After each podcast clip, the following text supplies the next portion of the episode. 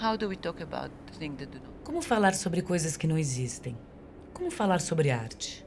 Até que ponto a arte precisa do nosso discurso para existir? Um dos títulos da Bienal deste ano é Como falar sobre coisas que não existem. Acredito que esta é uma ideia sobre como podemos pensar no significado da arte hoje. Num certo sentido, a arte não existe em termos de estatísticas econômicas ou no modo com que tomamos decisões sobre nossa vida. Ela sempre é mantida em separado, à parte. Acho que uma forma de estabelecer uma relação entre a arte e o mundo real é compreender que ela não existe nesse mundo, mas mesmo assim tem influência sobre ele. Por isso, se conseguimos falar sobre coisas que não existem, podemos transformar a arte em parte da vida.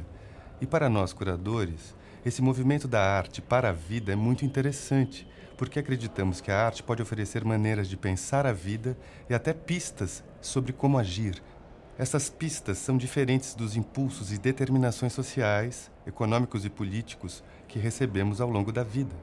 Se a arte puder fazer com que você imagine algo que nunca imaginou antes, é sinal de que está cumprindo o seu dever. E isso é algo que, antes que você imagine, não existe ainda.